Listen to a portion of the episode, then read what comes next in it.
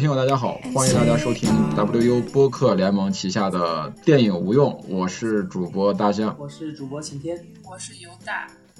呃，WU 播客联盟旗下有多档节目啊，收听这个节目的方式可以在呃荔枝 FM、网易云音乐，然后小宇宙 APP 等等各种各样的途径能够搜到我们的节目，然后想要跟我们交流呢，可以添加。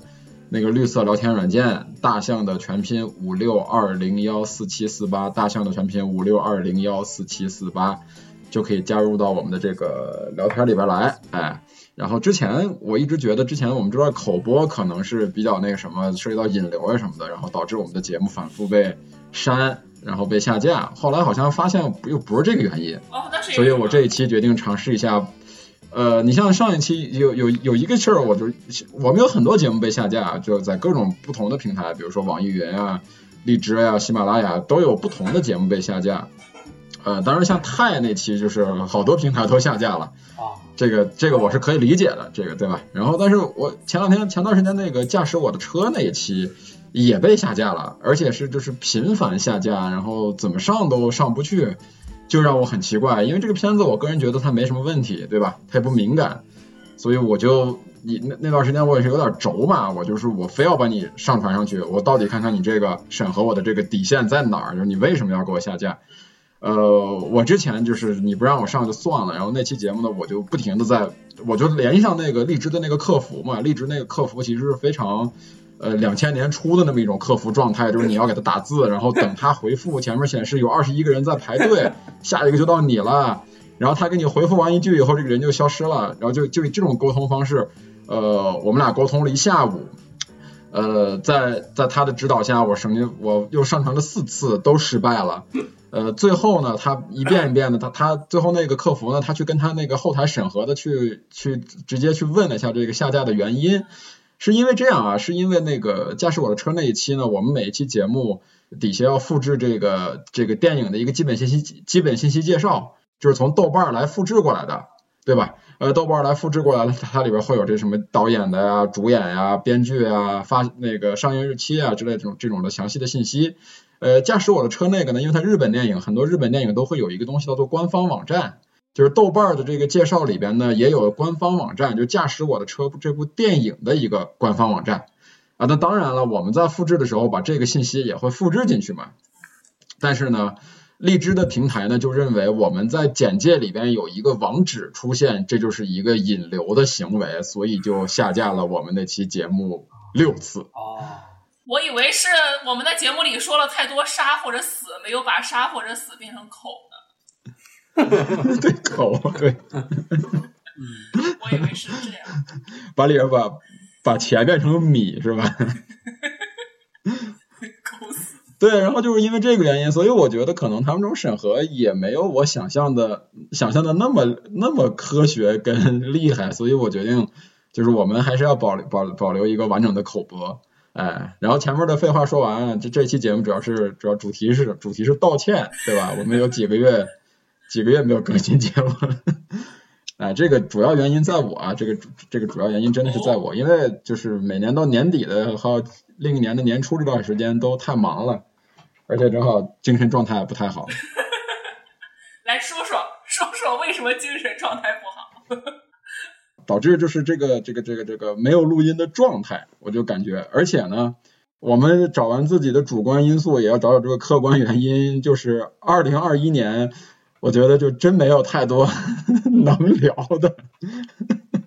这个能聊的是要打引号啊，一是本来就是片子少是一方面，二是在有限的片子里边，呃，有很多片子还会因为各种各样的原因，然后有各种各样的踩各种各样的红线。对吧？导致你这期节目今天聊了，可能明天你里边的一些话就不对了，政治不正确了，这个片子里边的一些主角或者是演职人员出问题了之类的，哎呀，就反正导致后来就在想这个录节目这个事儿，聊哪个片子，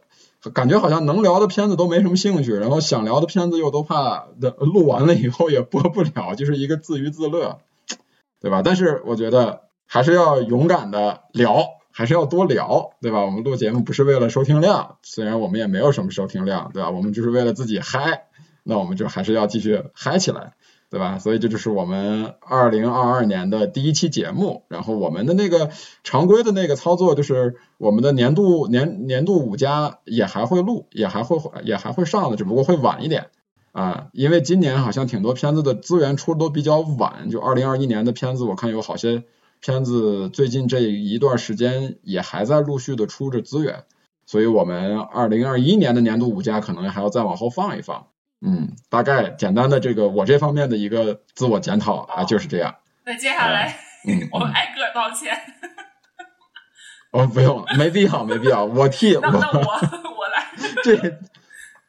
这些节目的时间就全没有了。听众为什么要听这个？听众说我管你们三个发生了什么事儿 占用了一些公共资源，我们三个会继续啊，占用一些公共资源，对。我们这期节目就是不设主题了，然后主要就是聊聊我们最近看了一些片子以及一些感悟。主要是有些片子我们聊讲了一下，呃，蛮值值得聊，但是又感觉好像撑不起一期长节目的这个体量，所以我们今天就把它统一来说一说，就最近大家看过点什么片子，对吧？因为我知道咱们三个人最近这段时间，最近这小半年可以说，呃，都非常的忙碌，哎，看电影的时间很少，对吧？都没怎么看。对，嗯就是因为这个原，因，来吧那我先，没有别的。呃，对，就是这个原因，确实是，对对对来。吧，那我们就是从那个离我们比较近的一个，之前我们要说要聊过的一个话题要开始吧，就是那个二零二二年的这个贺岁档，哎，贺岁档，我是看了这个，我是看了两部，就是这个杀手不太冷静跟这个狙击手，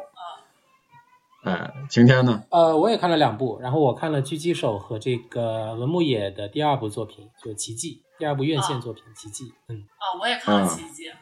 因为我没钱，就是贺岁场这个票价是，咱们就是说实在是一个，对吧？我我那天跟我跟我妈我说我们去看个电影吧什么的，过年也没事儿干，一看这票价都惊了。我说徐州什么时候物价已经就是徐州人民的工资能起支撑得起这个物价吗？两个人一百多，一百多，一百多挺多的还啊、而且就是在家门口的那种院线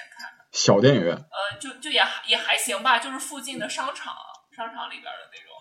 反正就是后来交，后来我们好像还说这个票价这事儿还交流了一下，好像已经跟几线城市没有关系了，就是全国统一价了感觉是，基本上就是要至少得是五十以上，然后接近一百的也都挺多的。然后我看那段时间就是微博那个什么。呃，像奇爱博士啊，他们也也也都在发，就是说关于春节档这个定价的问题，好多好多院线的逻辑是这样的，就是说，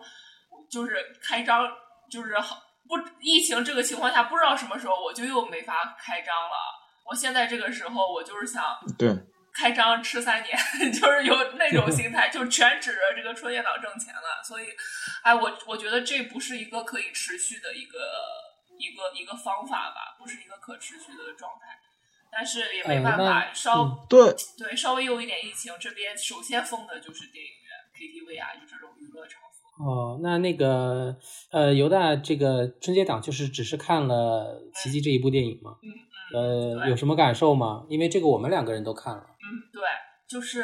我呃，说白了，就是如果是作为春节档的那些电影里面来讲啊，我觉得我的这个选择还真的是不错。嗯 哦，我觉得看完之后至少不会让我觉得特别的呃矫情，或者说特别的假。然后包括虽然它是一个呃算是献礼片吧，但是呢，它因为是应该是县里深深圳还是改革开放，反正是这方面有关的，就是跟跟老百姓的生活以及时代变迁是相关的。所以在我看来，他还是觉我还是觉得挺呃比较比较温暖励志吧。然后也不是特别的煽情，当然了，有挺多呃那种深圳的那种大景啊什么的那样的，我就是就是看得出来是呃有一些那种政治色彩在的，就比如说像高楼崛起啊，就是这样的这样的镜头挺多的。我当时就在想，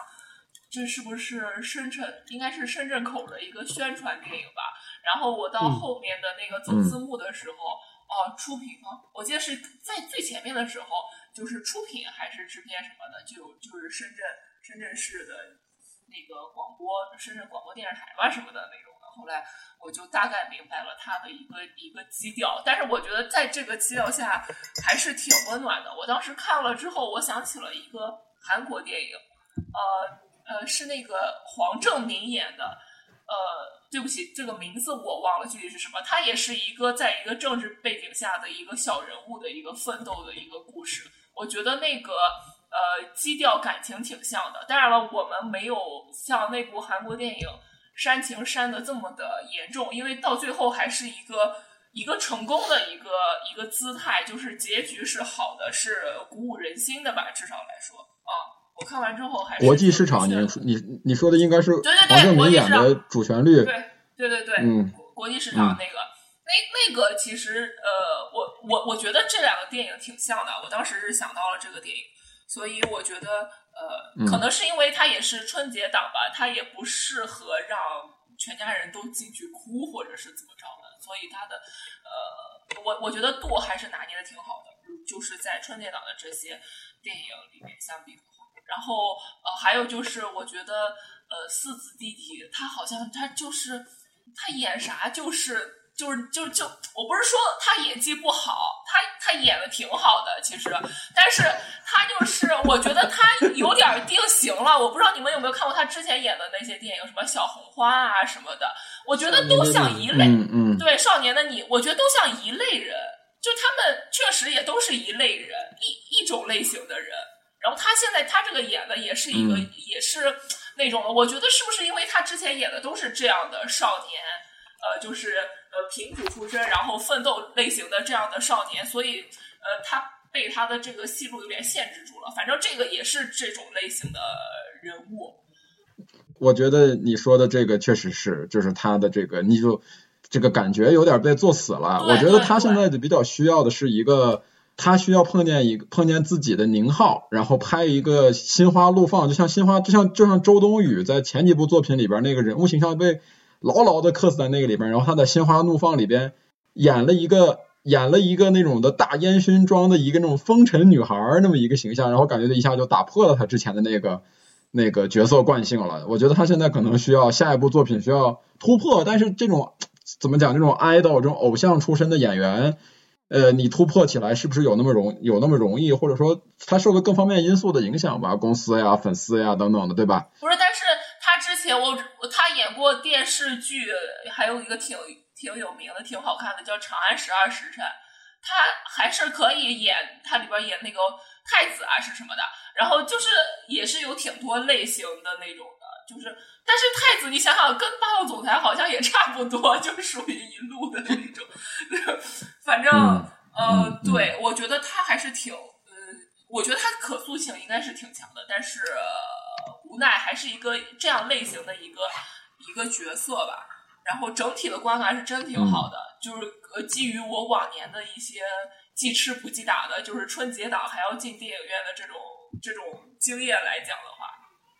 嗯，是的，因为我也看了这个奇迹，这个奇迹可能还有一些听众朋友没有看哈，我总体的观感是。也是跟犹大一样挺推荐的。然后它主要的故事，呃，是其实就是讲这个易烊千玺扮演的一个啊，他叫景浩啊。然后这个电影的英文名叫 Nice View，就是好景的意思，那就要倒过来嘛。他是一个修手机的。然后那个他在深圳是一个非常普通的，就是你在中关村看到那种档口非常普通的一个卖手机。然后他一个很大的一个前提是，呃呃，他带着一个生病的妹妹，他的妹妹有一个很严重的病，必须要六岁之前做这个手术。他要为了获得这个钱嘛，必须要去打拼。然后他获得了一个机会，就是好像是国外的一批尾货吧。然后要把这批手机里面的那个什么板儿给拆卸完之后，就可以获得更大的财富。但是文牧野在这里又利用了一个在我不是药神里面用过的一个叙事技巧，就是我不是药神整个电影的基础其实是建立于呃国家对于这个假药的这个打击上。然后那个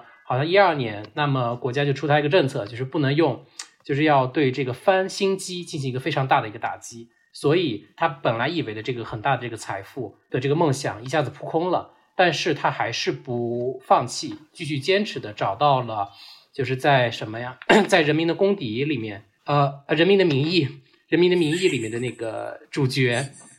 主角他演的他演的那个老总嘛，然后说去跟他去找，然后说呃我我有信心让我的这一批产品通过质检，然后呃嗯获得他的订单，主要是大概讲的这样的一个呃故事吧。然后我其实认同刚刚犹大所说的这个好看，其实很大程度上是来自于这个剧作的工整和整个电影都比较完整吧。虽然我们说它可能是一个呃深圳市的这样的一个宣传片的底色，但是它的人物刻画，包括他怎么带他的妹妹生活，呃，怎么在绝境中，嗯，这个电影让我印象特别深刻的有一些镜头啊，就是那个呃，在我不是药神里面有非常出色演绎的那个黄毛张宇。在这次里面演了一个，在外面擦那个玻璃，对吧？在那个城市中，非常对制作人的工头演的非常有本色。然后在车里面抽着烟，然后对于这个景浩的态度，景浩为了挣这些钱，啊，什么零工都打，甚至说手骨折了之后，啊，还要去做这个高空玻璃的这个工作。然后这个张宇扮演的包工头得知了之后，非常愤怒的让他马上辞职滚蛋。然后还非常有人性、有人味儿的把这个钱多给了他几百块钱，然后就怒斥他离开。呃，所以，然后那个，所以说这个电影让我印象深刻的有个镜头，就是有一个从室内拍这个蜘蛛人擦玻璃的时候，那个室内是深圳一些高流上层人士在那喝着香槟，然后这个景浩在外面擦着玻璃的一个镜头。还有就是那一个在广东的一个暴雨的台风天气里面。啊，那个景浩披着这个雨衣，然后来到这个小学接他妹妹，然后那个小学的门卫是田壮壮主演的，然后里那里有个蒙太奇镜头，就是一个蚂蚁从一个玻璃上面顶着这个雨滴往上爬的这样的一个镜头，就是这些其实是导演的一些功底吧，就是去做一些隐喻，即便在这样的一个主旋律色彩的影片里面，他还是用一个个人的一个视角去说，我觉得是是很。不容易的，然后我也很认同刚刚那个犹大的推荐哈，就是其实我们这种观影的好感还是来自于文牧野导演的一个稳定性，所以呃剧作上的稳定和它的工整，所以我个人认为这是一个完成度很高的一个命题作文啊啊，我也不能把它和这个药神去比，我觉得完成到这样，让我们看到这样的一个奋斗的故事就够了。呃，至于说到缺点，我觉得很多。啊，就是说，可能呃，我们在看这个的时候，觉得是不是太顺了啊？他万一没有成功呢？或者是这个故事整体都是一个非常积极的走向？嗯嗯，对，嗯，因为是，比如说像《寄生虫》这样的故事啊，或者说真正很黑暗的一些故事，我们没有办法去拍出来。呃，那那那，我觉得就是说回到贺岁档吧，他在贺岁档的同行衬托中，其实还是显得不错的。嗯，对对对。我我想再补充一点，就是关于你刚才说的那个，呃，他每一个坎儿过去了，都是呃看起来是蛮艰辛的，但是最后的结果都是好的，就这样一步步的像闯关下来的。但是其实哦，我看到就是他最后的那个坎儿的时候，我其实内心里还是有一些很悲凉的感觉在的，就是。他去找到那个老板，我的质检合格了。然后老板说：“哎，我这里又有一个大的机会。”就是他，他每一个转折都是这样的。就是我，我遇到了一个挫折之后，克服困困难之后，就立刻会再有一个转折。就是他的那个呃主线的故事就是这样的。对对对，是的，特别呃挺应该是应该是一个挺公式化的这么一个。呃，一个一个走向，但是他最后那个老板说：“我这里，呃，我准备专门为这个开一个生产线，就是说，就是之前景浩最想要做的那件事儿，就是说，我们我们这个呃，成为一个长期合作的这么一个机会，就是一个非常非常大的一个机会。然后，呃，景浩他不是问了问了他一句话，他说：我我就想问您一句话，这次有定金吗？然后，呃。”然后最后对最后得到的结果就是对吗？他说这次有，但是我看完之后，就是包括那那八八个人他们在那个电梯里面相拥而泣，高兴的时候，我就觉得，那如果他这次说没有呢？就是还是一个施呃强者的一个施舍的一个状态，就是呃所有的这些努力，底层底层人物的呃兴奋和他们的幸福和他们想为之奋斗的东西，就是。强者一句话的事儿，就是这样的一个很很悲凉的感觉吧，在，但是可能，嗯，也可能是我多想了，或者是怎么着的。最后我感觉就是，嗯，结局是挺好莱坞式的，就是强者也赏识你，然后呢，也也愿意跟你合作，然后强者是也是一个好人，就是这这个样子。但是但是现实生活中有太多这样的，嗯，反正就是我觉得，哎，就是对对，就是结局是好的，但是实际上它不是这个社会运作的逻辑。是这样的，因为向总也看了那个《我不是药神》，我不是很喜欢《我不是药神》，包括奇迹中的一点，就是呃，文牧野非常为为之自豪的吧，就是其实你在奇迹中也能看到宁浩的这种印子，就是他管这个主人公一定要有一个设定，比如说他的这个手机店就叫好景，然后他就叫景浩，就是这个就很这个电影化嘛，就是我是有光明的未来的，呃，我不是药神当然是一部很好的电影，就是很多人都赞赞誉。但是其实你会发现，它是用一个非常好莱坞的故事去讲一个呃内容，就是它一定要设计设置一个，比如说跳舞的舞女，然后设置一个救人的一个医生，然后要去设置一个，比如说从农村来的一个黄毛，然后来到这个团队里面，然后还要设置一些非常类型化的角色。其实生活中这一帮人聚到一起是不可能的，就是大家其实就是各自去过自己的人间烟火。那么到呃奇迹里面，他再次用这种非常好莱坞式的。呃，一一到逆境就出音乐，然后逆境之后永远会有一个大的好的转折的这种，其实从电影上来说是非常非常没有说服力的，只能说非常工整，所以是很好的一篇作文嘛。嗯嗯嗯，我们是刚刚跟犹大聊了这个向左没看的这个奇迹，嗯。对，就是我们还是在幻想着这个底层人民能够相互拥抱取暖的这个美好的乌托邦的存在，对，还是挺超级英雄的。就包括他在那个招募那些员工的时候，就每一个人会有一个特别小的一个呃简介，就是他是做什么的，然后他是他的境遇是怎样的，就是每一个人这个团队每一个人都是怎样的，然后最后这帮人聚集起来了，就很那个模式就跟。死侍第二部里边，就是他招募那帮 各界的奇能异士一模一样，然后这帮人最后成了一个，就是就是感觉我就我感觉我在看就是超级英雄片的那种。感觉就是很，就像晴天刚才讲的，挺模式化的。就是，呃，他他他们当然可以是呃自己的英雄，人生中的英雄，但是那个模式，包括每一次的境遇之后，都会有一个呃像类似于像超级英雄的人来拯救你，来帮你，然后你去克服困难什么的。但是，确实是一个，只能说是一个美好的夙愿吧，就是。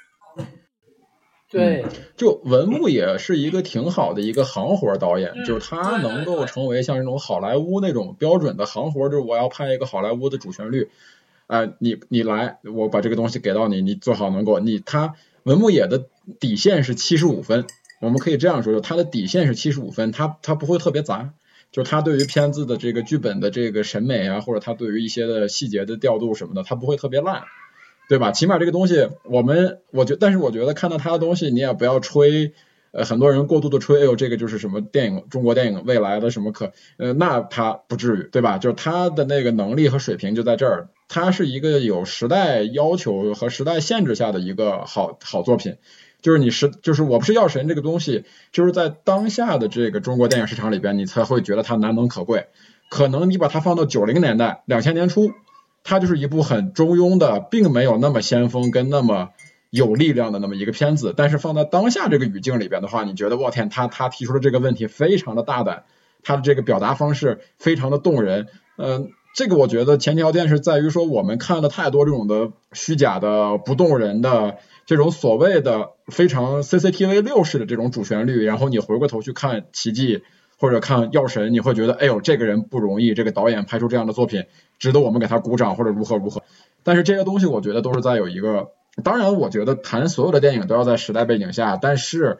呃，也要看它的进步。就像你刚才尤大说的这一点，就是起码你看现在，呃，我们要宣宣扬这个改革开放，来宣扬这个深圳深圳精神，呃，我们选择把这么一个电影给到一个给到一个一个一个像文牧野这样被市场验证过的年轻导演的手上。让他去组建一个班子去拍，而不是说是我给到一个对吧电影制片厂，你把这个活干了啊，怎么献个礼，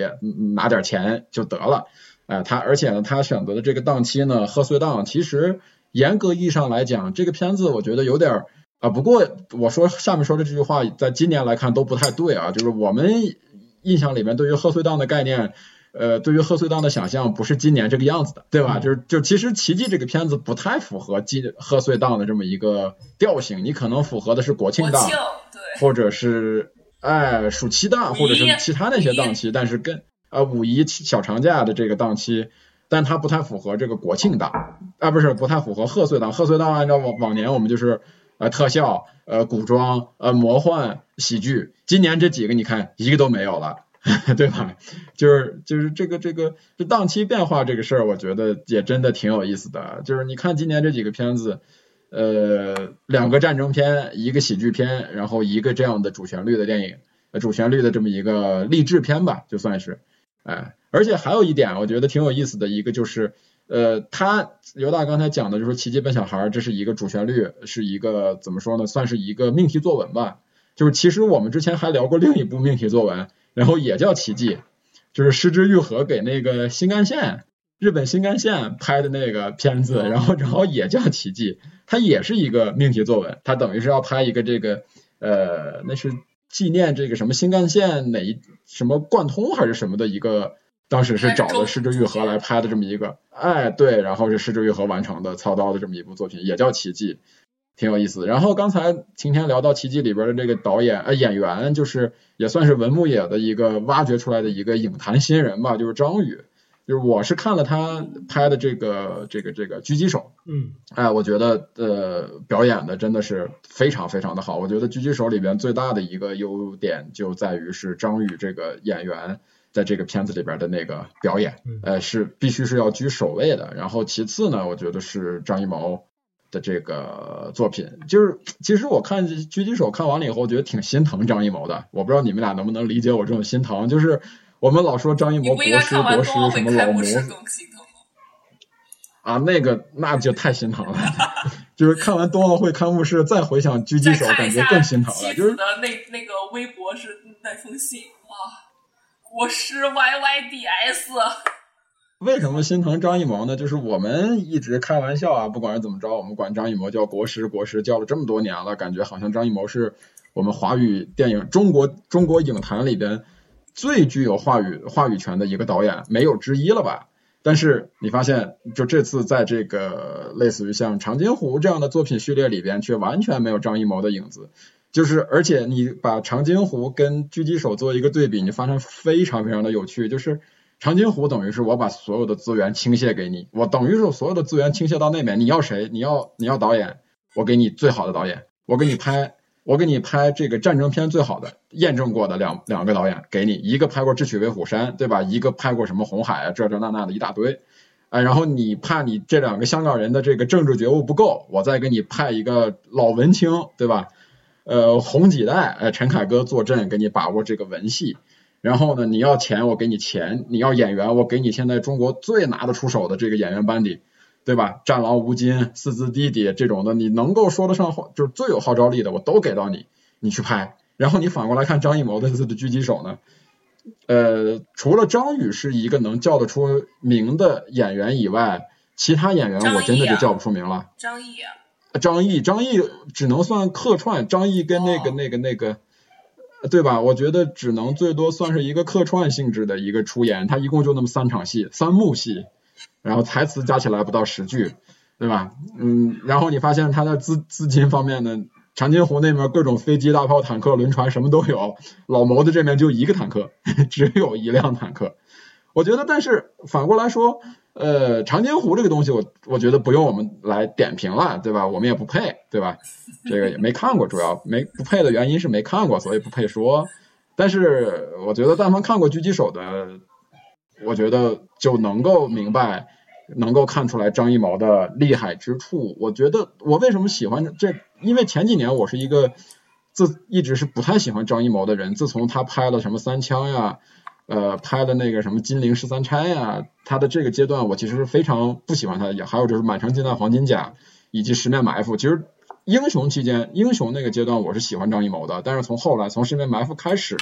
到一秒钟，可以说这几年我其实对张艺谋是非常不感冒的。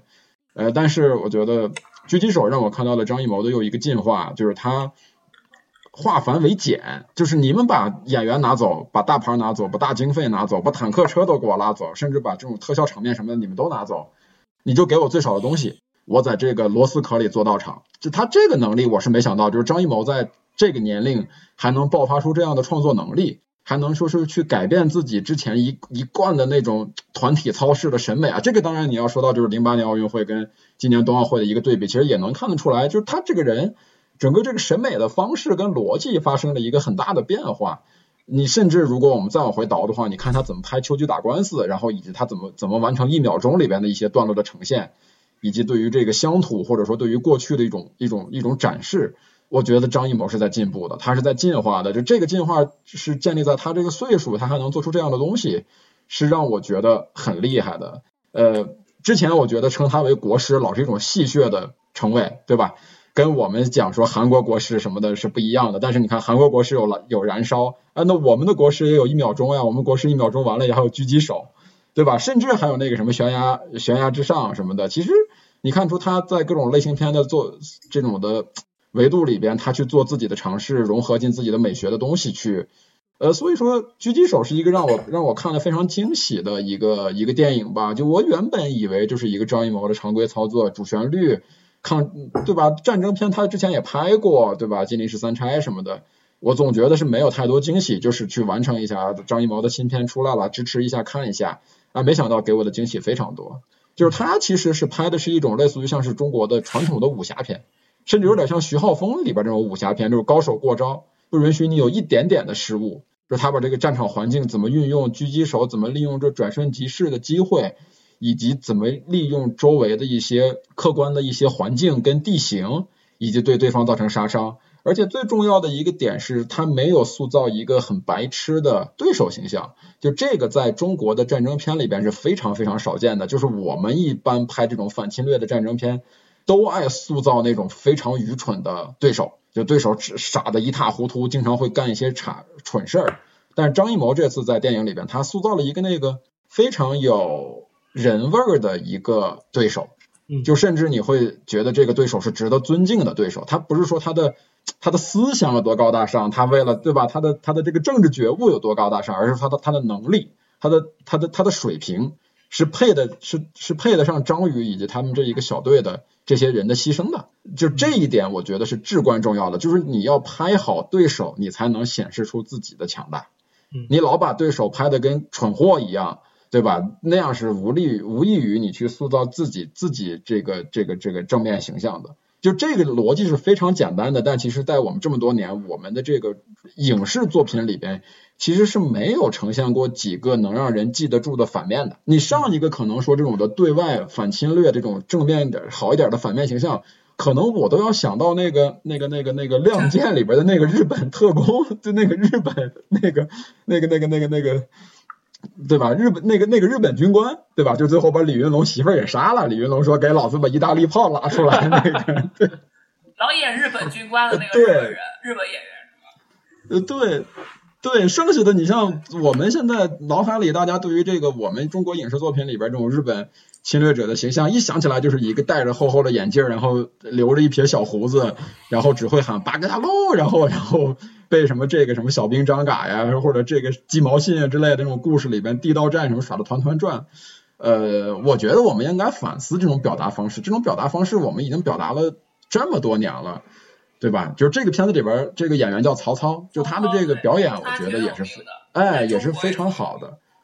他在中国挺有名的。他好像是中国最早的一批拿中国绿卡的美国人，就是现现对，所以说他中文说的特别溜。对对对。他就是，呃，反正挺也挺会选人的吧，我觉得。对，而且一开始呢，就是说这个片子是张艺谋跟他的女儿执导的，可能很多人在想，哎，老老老老谋子是不是利用利占用社会公共资源，想送自己女儿一程，对吧？呃，但是我们就不论说这个片子。里边说是你里边的这两个到底哪些哪一个部分是到底哪一个部分是张艺谋导演哪一个部分是他女儿导演？但是他的这个整个的这个完整度，我觉得是在线的，就是并没有产生出非常强烈的割裂，并没有产生出非常强烈的割裂，说是这个东西每一段某某一段戏就完全拉胯，起码我没有看得出这个东西，就是呃都是联合指导。如果站在这个前提下来讲的话，我觉得呃狙击手比长津湖一要强出很多很多很多，对吧？以及还有就是呃张宇以及他们这个小队里边这些这几个角色的选角，以及张宇这个以及他们这些小队里边人的这个整体的演技。我觉得都是在一个平均线上的，就是都是就是非常统一。你也不是说张宇就非常的强，导致说其他人感觉看上去非常的弱，就他们非常稳，他们是作为一个整体存在的，这种整体感我觉得是非常好的。而且就是张宇那张脸，我觉得就是他是有演这种角色的先天优势的，就是那个脸特别的泯然众人，就是他化上那个妆以后，操上那个口音，拿上那把枪，站在那儿就是普通一兵。他，你看面相，他跟所有人都不，他跟所有人是一样的。就他们那是应该是四重庆重庆口音，对。他真的太厉害了，张宇，他演什么哪里人都可以。他在我们刚才说的，但是他演他演哪里的普通人都可以。他是一个站在一个普通人，他是一个普通的一个战斗英雄。对吧？就战斗英雄，我们说塑造那种高大全那种的伟那种，不能说伟光正啊，这个词不好，就是说高大全那种战争英雄。张宇不是那样的战争英雄，他是很接地气的，说人话，说普通话的 那样的战争英雄。就这个，我觉得是战争中的大多数，对吧？这个肯定是战争中的大多数。就这样的人，就这种片子，可能我们以前在好莱坞或者在各个国家，比如说我们看《兵临城下》，呃，或者说那也是讲狙击手的片子嘛。甚至说，像很多的片子里边都有这样的普通人物，呃，但是这种人物起码在当下，在很长一段时间以来，我们的这个战争片子里边是缺少这样的元素的，哎，所以说这个狙击手，我觉得是看了是一点都不会觉得亏的一部电影，而且它很，它的逻辑上面有一些小小的小问题，但是它还是自洽上了，就这一点我觉得还是很棒的，就是很容易。很多战争片那种导演，我觉得在操作操盘这种过程中会上头，就是我要展示这个场面，或者说我要完成这个人的这个自我觉醒，我要怎么怎么做。但是很好的一点是在狙击手里边，我觉得这方面是比较克制的。哎，当然它有一些问题，它最大的问题就是它那个慢镜头的反复滥用，我觉得已经不能说是反复使用，而是说反复滥用，导致这个 就是。呃，这个东西也不是一种新技术了，你偶尔出现一次，我觉得就可以了。反复使用嘛，就有点像那个自杀小队这里边的那个那个感觉了。呃，这是一个我觉得是这个片子我看完最大的一个问题，就是他打他完全打乱了这种的战场的一个节奏跟这种紧张感。你那个慢镜头一开始你就知道，哎，他有点预有点有点有点自带剧透的一个感觉了吧？我觉得这是一个嗯，算是一个小问题吧。嗯，晴天呢？因为你也看了狙击手。呃，我狙击手，我觉得跟张艺谋最近几次的这个作品相比，我觉得就是一个非常简单的作品，就很简单，又更极简了。包括跟前作这个《悬崖之上》，呃，其实我觉得国师还是适合拍他自己想拍的东西嘛，这个是我特别大的感受。比如说一秒钟，我感觉他就是说，给我安排这么多总导演的活，然后又给我安排那么多国家任务，还是想拍一个自己内心追求的东西，就拍了一个一秒钟。对，然后那个，请组织，然后对，请组织，然后组织没让上。然后那个，你就想象一下，在一个大的会议室里面，一帮领导说：“哎呀，我们现在宣传这个抗美援朝，我们要搞几部作品，然后找这个什么导演比较火呢？徐克吧，然后还有陈凯歌吧，然后那个小鲜肉也拉过来，什么易烊千玺都可以。然后说，哎，不是还有张艺谋吗？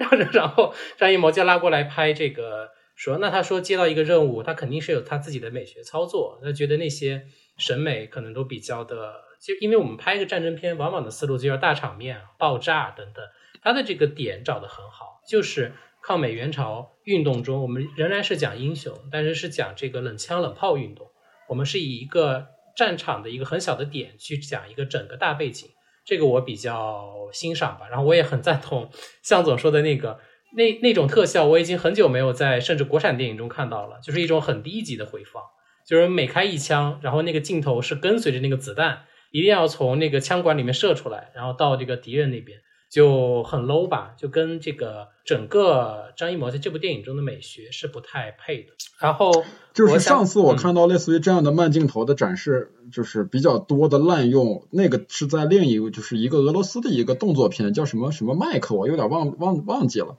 就那个片子里边做的更极致，它就是让你拍的是一个枪，一个子弹从枪筒里出来，然后慢动作，然后一直要钻进对方的脑子里边，从对方的后脑勺后面打出来，然后给你展示这个洞。但是我们的电影里边又不可能有这样的血腥程度，对吧？导致他每次的这个东西出来以后，你就知道有一次两次以后，你就觉得这个东西已经被玩烂了。但是他还是热衷于这个玩了很久，玩了很多次，对吧？嗯嗯，只能说这个镜头可能不是张艺谋拍的，应该是这样 哦，我刚看了一下，这个有两个导演呢，他女儿对，他是他女儿，嗯嗯你危险了，嗯，今天同学，那个镜头是陈凯歌他爸拍的。嗯，是的，呃，大概大概的感受，其实对于狙击手也是，嗯，差不多是这样吧。嗯，然后我还看了那个那个那个，呃，这个杀手不太冷静，啊、哦就是很勇敢，我我对开心没有看，麻花了是吗？很勇敢。对，开心麻花，只要喜剧嘛，过年就你那不是你这个东西，就是我过年不想哭，对吧？我想放松。就我我对于过年看电影有就就就有这么一个基础的需求，就是我想放松一下，去电影院开开心心的放放松。然后呢，我不想看死人，也不想看断肢什么之类的，大正月的，我想不想看这些？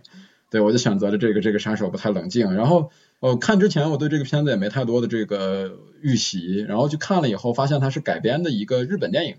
就是那个那个崎风木聪的那个《魔幻时刻》，然后那个导演叫什么来着？我三股信息，呃，我一下，哎，就是指导那个那个那个三谷信息，他之前我特别喜欢他那部电影，就是大空港啊，然后笑的大学啊，哎，对对对对，大空港，大空港，对我非常非常喜欢大空港。然后我觉得啊，就你因为那个都你你们俩都没看这个这个杀手不太冷静，我简单讲一下，我觉得这个本子适合给张给周星驰来拍，就这个应该就是周星驰的那个喜剧之王二或者喜剧之王一点五。嗯啊、就是周星驰如果翻拍这个的话，我会非常满意的。就是如果你要看过那个《魔幻时刻》的话，你知道他最后的一个落脚点，对不起，对不起，你继续。好，说优点，先先说优点，就是推荐大家可以先去。其实我反而是推荐大家，呃，如果你看完《魔幻时刻》感兴趣的话，其实你这两部片都可以看一下。就是他这个等于开心麻花是拍了一个喜喜剧之王版本的一个《魔幻时刻》，就是他最后落点是落在这种的小群演的一个人生价值的自我实现上。我怎么通过表演，我是一个他妈垃圾群演，就像喜剧之王里边的那个周星驰似的，他最后有一那么一个那个那个做卧底的一个任务嘛。它其实跟那个结构非常像，但是它删掉了很多《魔幻时刻》里边的那种很有趣的梗和点。就是《魔幻时刻》的落点其实是大家对于电影的爱，就是最后《魔幻时刻》的落点是我各种各样的电影里边最基本的一些从业人员，就是最基本的龙最最简单的龙套，最普通的龙套，没有台词龙套，还有造语的人，还有做音效的人，还有做灯光的人，最后这些人。联起合起手来，用一种电影的方式完成了一个不可能完成的任务，这是魔幻时刻最后的一个落脚点。但是，呃，这个杀手不太冷静，我觉得他的一个改编就是他取他把这个里边对于电影的爱的这部分他给删掉了，他把它改成的是一个小人物的一个自我成长。所以为什么我说他适合周星驰的原因在于这儿，他最后就改成了一个单纯是我是一个小小小龙套。但是最后我要做我人生的主角，它的落点落在了这个地方。呃，我觉得这个改这个改编也未尝不可，因为可能我们呃，我们可能这个社会，我们对于这个电影工业所谓这种里边这些普通的匠人的这种的感受，可能很难达到像那个片子里边所出最后呈现出这种共情的感觉。反而我们对于像开心麻花嘛，他一直是专注于这种展示这种底层人的这种。普通小人物蝼蚁的喜怒哀乐，然后达到这种跟跟普通观众的共情。我觉得他这个改编角度是很对的。反而他如果说完全按照那个魔幻时刻的那个方式来照本拍，可能最后不会有那么呃动人的一个票房。因为他这个片子其实票房不差，你你你你能看得出来，像我有我这样想法的观众不是少数。就是大家觉得贺岁档我想去看一点开心的、合家欢的东西，去哈哈大笑一下，轻松一下。我不想大过年的去忆苦思甜，就这个需求其实很正常，所以你发现好有一段时间我记得好像第一是那个长津湖的夏嘛，水门桥嘛，票房榜的第一，然后第二就是这个杀手不太冷静，他的不管是排片还是他的票房都非常好。我觉得点就在于这儿，他这个时间卡的非常好，他是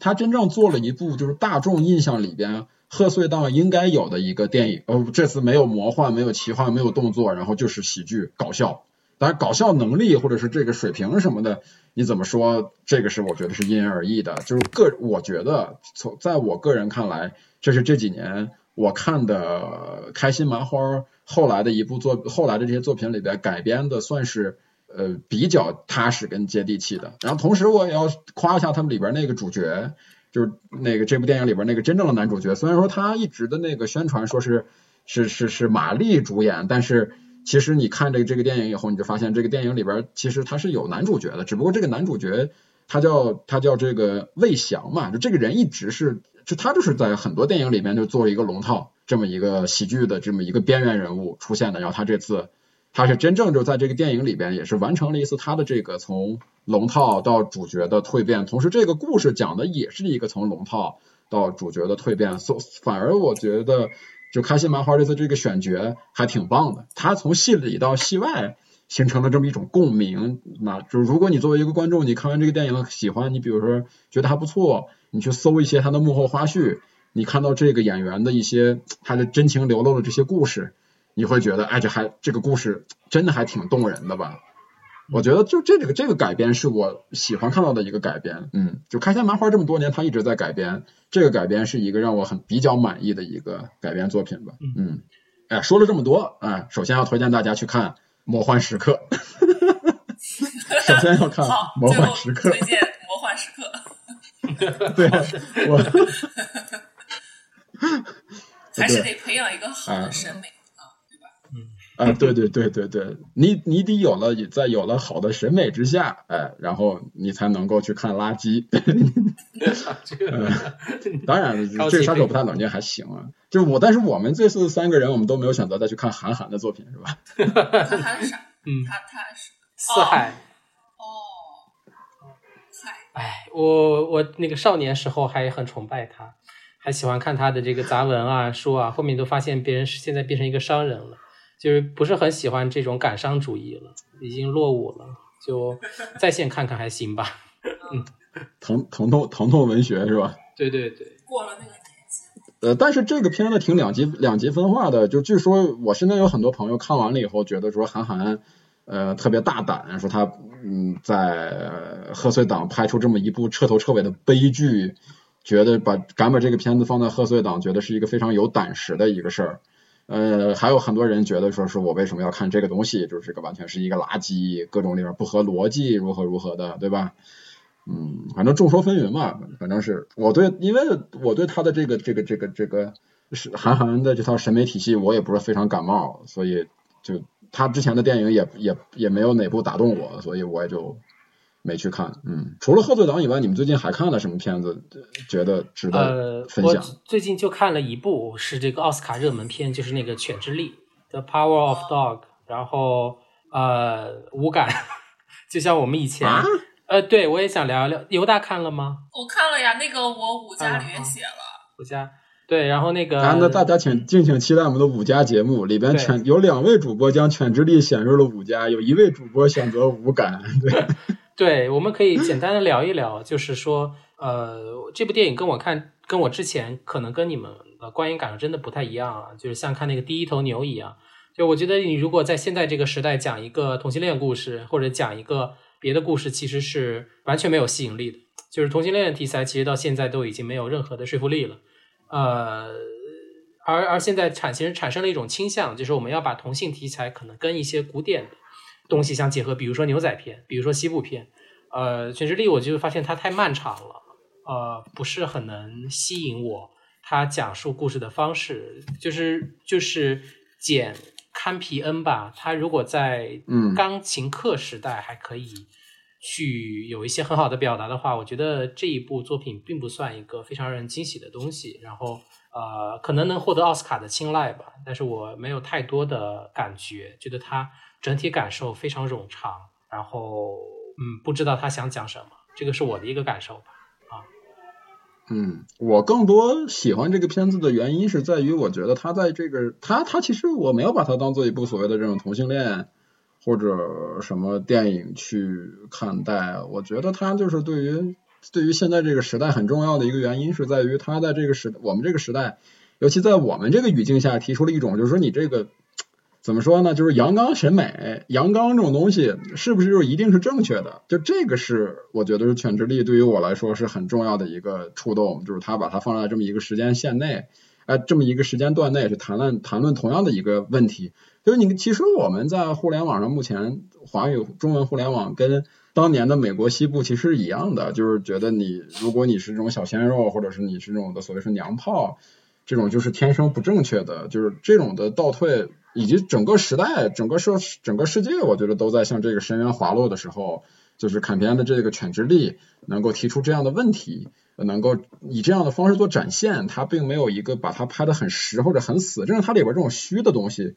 呃，是我喜欢的。所以它里边对于矛盾的这种弱化的处理，这种情绪化的表达这种东西，以及它的节奏缓慢的节奏，呃，都是吸引我的。我觉得它整个这个审美是很统一的，嗯，我还挺喜欢这部电影的。对，我也觉得，我当时看完之后，我觉得如果喜欢第一头牛的人，应该都挺喜欢《犬之力》的吧？嗯，我当时的呃，我的我的第一感觉是这样，而且也是同样都是女性导演嘛。我我呃，其实跟大象的那个感觉差不多。我确实没有把它当成同志片或者同志的这种类型的电影去看，因为我觉得可能是因为。他又是得奖热门，然后加上这种类型的演员或者这种类型的片子，呃，每每在学院那边会经常有一些青受到一些青睐。我觉得可能是这种光环，呃，就是给他营造的，可能是把他限定住了一个类型化的一个语境下去看。但是其实他的那个。氛围那个感觉，呃，我当时看的时候，我确实一直在回想第一头牛当时带给，就是看我看的时候带给我的那种感觉是一样的。然后我的看法其实跟大象的也，呃，其实蛮接近的。然后，嗯，然后我当时还挺惊喜的，就是主演本尼他，呃，他不是英国人嘛，然后他讲的那。美国西部的那个那个模仿的那个口音，包括他的那种呃表演的那种感觉，他确实是还是确实是一个挺厉害的一个方法派的演员。我觉得他演的确实挺好的，包括他和那个低配版马特·达蒙在里面的那个啊，他们两个人反而反过来了。他本来一个是英国人，一个是美国人，但是里边的那个角色的演绎是相反的，然后产生了那种。化学的效应，嗯，其实那个低配版马特·达蒙，他看起来他不像是一个特别怎么说呢，善良或者知书达理的那那种角色，但是他在里面演的确实还真的是，呃，挺让人信服的吧，我觉得。然后他各种反差嘛，对对，整体的感觉跟呃跟大家说的说的是差不多的，反正就是我看下来还是挺觉得觉得挺不容易的吧。如果还是有一个这样的电影。对他拍了很多那种惊悚感的东西在里边，就这种东西，它融合的非常的好，就它里边有很多这种的，就让我我看来，就在我在我现在印象中，就还都是那种高光镜头，比如说它里边就那个 Peter 把那个小男孩叫，他一直展现出那种非常阴柔的、非常柔弱的那种的一个人物质感，然后那个他的他妈妈给他了买了一只小白兔，然后是女仆还是谁说小白兔找不着了。就到那屋里边，你会以为他是会拍成一个这种非常就那种的娘炮那种啊，在那种抚摸小白兔，然后咵一个镜头过去，小白兔小白兔被解剖了，你就会觉得这个东西哇，这个惊悚感特别强。以及还有就是那个本尼最后他在那个那个水里边洗那个染了病的那个牛皮，他拍那个手上的血慢慢渗出来，跟那个昏黄色的水融合在一起，就这种的就。还有很多这种惊悚的场面展示，我觉得是很棒的，以及就包括他们俩这种人物关系，你也很难用一两句话说他们两个到底是一种怎么样的一个复杂的人物关系。对，以及就以及就是本尼口中老是一直在说他那个导师，就是对他最重要的那个导师，到底跟他是一种怎样的关系？其实他都没作死，所以我觉得很多的时候，我同意，特别同意犹大那一点，就是大家很容易被，就是在很容易被这种的宣发牵着鼻子走，就比如宣发告诉你说这个是，比如他预告片给你剪了很多，你感觉像是有会有同性恋的那种的呃暗示的片段出来，你就会觉得，哎，这个东西这这两年这个东西做了这么多，做烂了，如何如何的，仿佛你是每一个好莱坞男明星想要证明自己的演技，你都需要演一个这种。肮脏的、粗糙的同性恋反差大的角色来证明自己的演技，但是其实你看完了以后发，你就会我就会发现，这个《犬之力》其实并不是这么一部简单的作品，就是坦片子里边想讨讨论的东西也不仅仅是限于说同性呀、异性呀这个的吧，它它里边想谈到谈到谈谈论的东西特别多啊，就这个多差异化跟多异化是我特别觉得《犬之力》在今年是一部非常棒的一部作品的一个主要原因吧，嗯嗯哦，我我。我觉得当下，如果你要是呃看这个类型，它到底是不是同性类型电影，你就看演这个的呃类人是不是演员，他演的时候，如果他是直男，但是他却没有在好莱坞被 cancel，那说明这个电影他就不是同性恋电影。如果 如果他对啊，如果是大家都明眼儿都看出来这是同性恋电影，而你却找一个直男来演，不行。就是 你要被 cancel，不，你没有，说明对吧？说明。然后我最近是，我最近是看了好多那个新的香港片，就比如说那个《智齿》，呃，《杀出个黄昏》，哎，《浊水溪流》。然后还有那个手卷烟这几部，正好都是我过年这前后吧，这期间看的这个这个二一年，它都算都他们应该都算是二一年的一个一的的香港电影吧。哎，我觉得还挺好的，就是我还挺就是刚才我讲的这四部，我都还挺推荐的。就是如果你要让我定一个推荐顺序的话，那我可能先推最推荐的是智齿，然后是浊水溪流，然后是。手卷烟，然后是杀出个黄昏，就是 怎么讲呢？就是我看香港电影，其实因为我其实我们这个我这个年龄，就是咱们因为咱们不是一个年代的啊，我虚长两两位几岁啊，就我这个年代的是看香港电影长大的，就是我的儿时的电影，就就我儿时我儿时是什么样的？是我的电影启蒙，我电影真正的电影启蒙就是我们家住平房时候那那个录像馆里边传出来的那个。那个、那个、那个英雄本色呀，或者是那些纵横四海呀、成龙呀，就是这些东西。包括我上初中什么古惑仔呀，哪怕后来的无间道呀，就是说我的成长过程中，香港电影是很是起了很重要的作用的。就是你现在在现在再回头看你前几年的香港电影风生水起，我们就是在香港仿佛就是一个纸醉金迷的，然后也是这个世世界所有的重大事情的一个焦点，不管是战争还是恐怖主义。还是什么贪污腐败，对吧？还是这种的什么警匪警警匪斗争，它都是一个，它是一个想象力爆棚的一个地方。就是你感觉去香港，哪怕就我当时第一次去香港，我觉得我操，可能走在路上随时能看到械斗呀、什么飞车呀之类的，真的是一个想象力爆棚的、充满生命力的地方。但是你现在回过头来去看香港电影，你就能感觉到。就整个这片土地的，整个这片地方的一个地域性的一个悲伤感跟一个悲凉感，就这些人他们在颓废，在不自信，呃，慢慢的他们在回首自己的过去，以及他们对自己的未来很少有人很少有希望。就这个是我这几年看香港电影的一个最突出的一个感觉，甚至这么多年已经好几年了，我们已经没有没怎么看过字正腔圆的香港警匪动作片了。对吧？我们看的更多的香港动作片都是一些合拍片，比如说像什么风暴呀或者什么的，像前几年那种的恐怖分子什么我要炸掉什么金融中心这种东西，我们已经好多年没看过了。就这个东西，香港人自己都不信了。就是哪怕现在恐怖分子再要毁掉世界经济，他不会来炸香港香港经经贸中心的。这种香港人，我觉得就是香港社会已经没有了这种所谓的文化自信了，他已经觉得自己的。他已经找不到自己在这个曾经的那种自信跟勇敢了，但是这是他整个电影所传达。你像《智齿》，《智齿》里边那种破败的，他把香港整个拍成人间地狱。《智齿》我觉得是在这个这四部电影里边最狠的一部，他就彻底的已经完全呃风格化，像《罪恶之城》化的那种的影像风格来表现的这个现在这个香港的一个状况。以甚至你像这个，还有像那个浊水溪流也是，他就直接关注于底层民、底底层人嘛。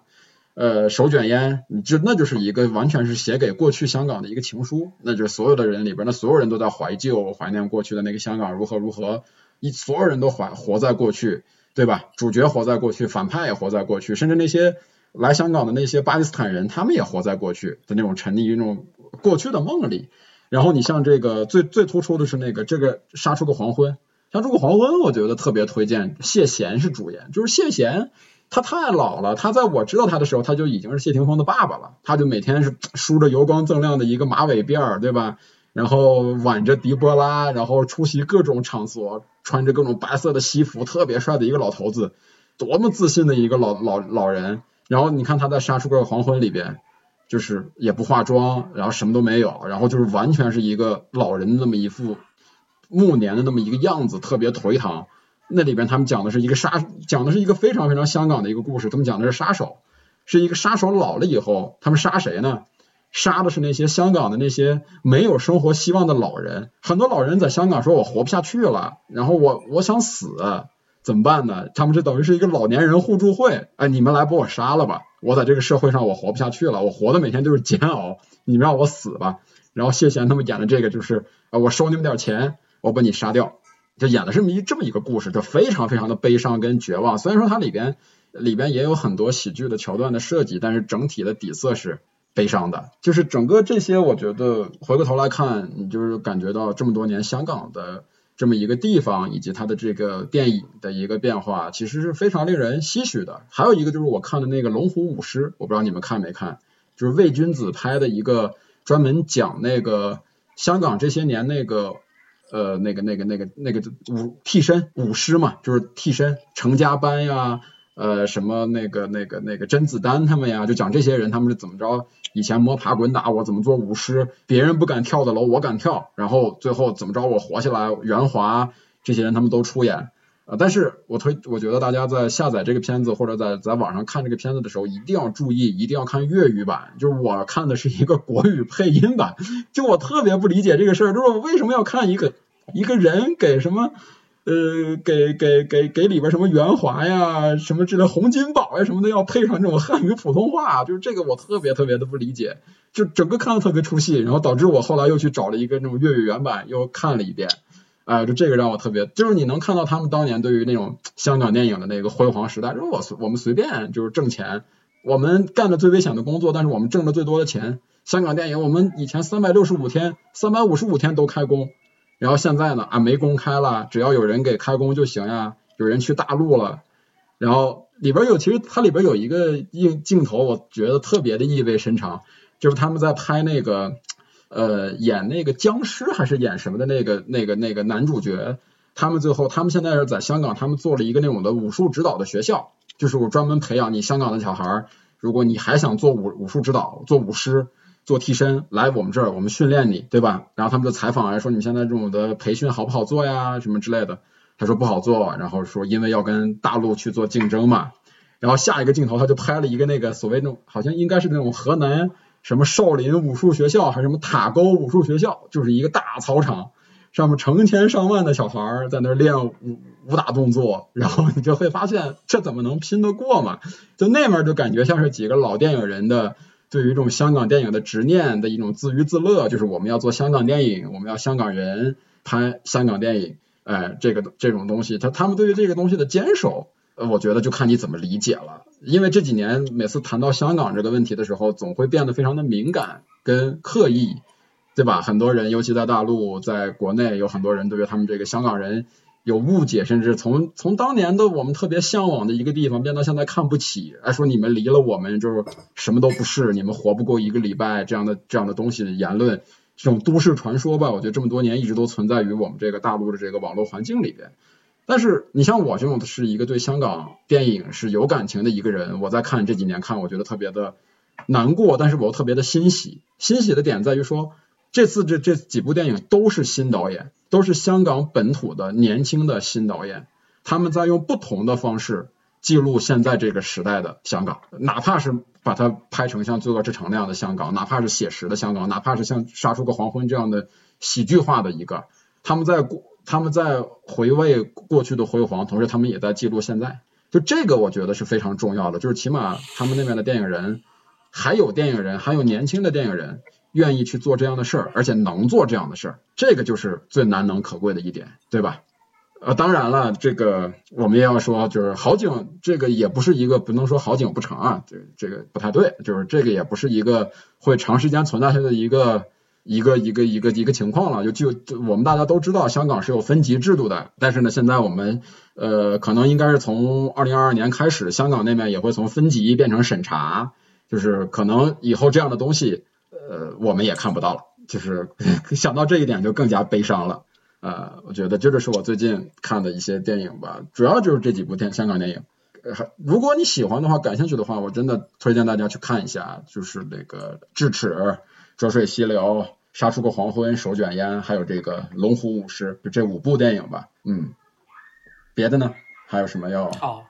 补充和推荐的？别的我们留到五家节目看看那个尤大叔。嗯。哦，我我今天还想说一个，因为我们前两。部刚才说了好多电影里边都提到了一个男人的名字，他就是张宇。我在这里在东北虎给大家推荐一下张宇以及东北虎。就是张宇现在晋升我最爱的男人，没有国 别，没有国别，没有性质划分，最爱的男人没有之一。我我张宇真的，我当时是我看了我东北虎，我去电影院看了两遍。虽然它不是去年的电影，它其实是一七年还是一八年就排好了的。然后到啊，